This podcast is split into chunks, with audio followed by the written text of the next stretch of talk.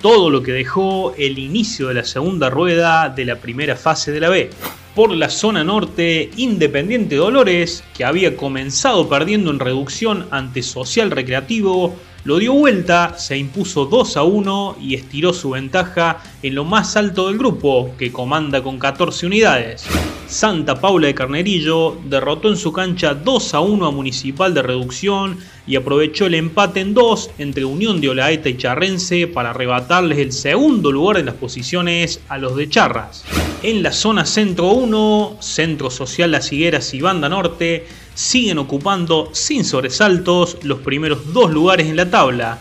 El azulgrana continúa como puntero tras haber derrotado 1 a 0 a Rosario, mientras que el verde se mantiene como escolta dos puntos luego de vencer por el mismo resultado a San Cayetano.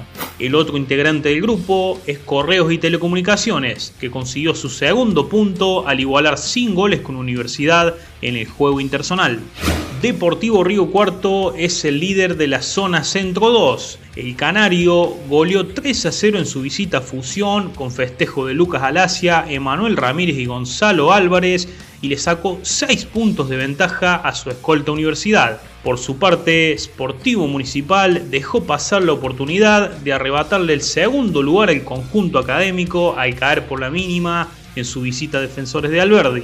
Por la zona sur, Belgrano de Coronel Moldes goleó en uno de los adelantos de la fecha 4 a 0 a Confraternidad de San Pacho y alcanzó en el primer lugar a San Lorenzo de Bulnes, que en su casa apenas pudo igualar en uno con Granada de Olver. La zona se completó con el triunfo de Recreativo Villané de Tosquita 1 a 0 ante Cóndores de Olver.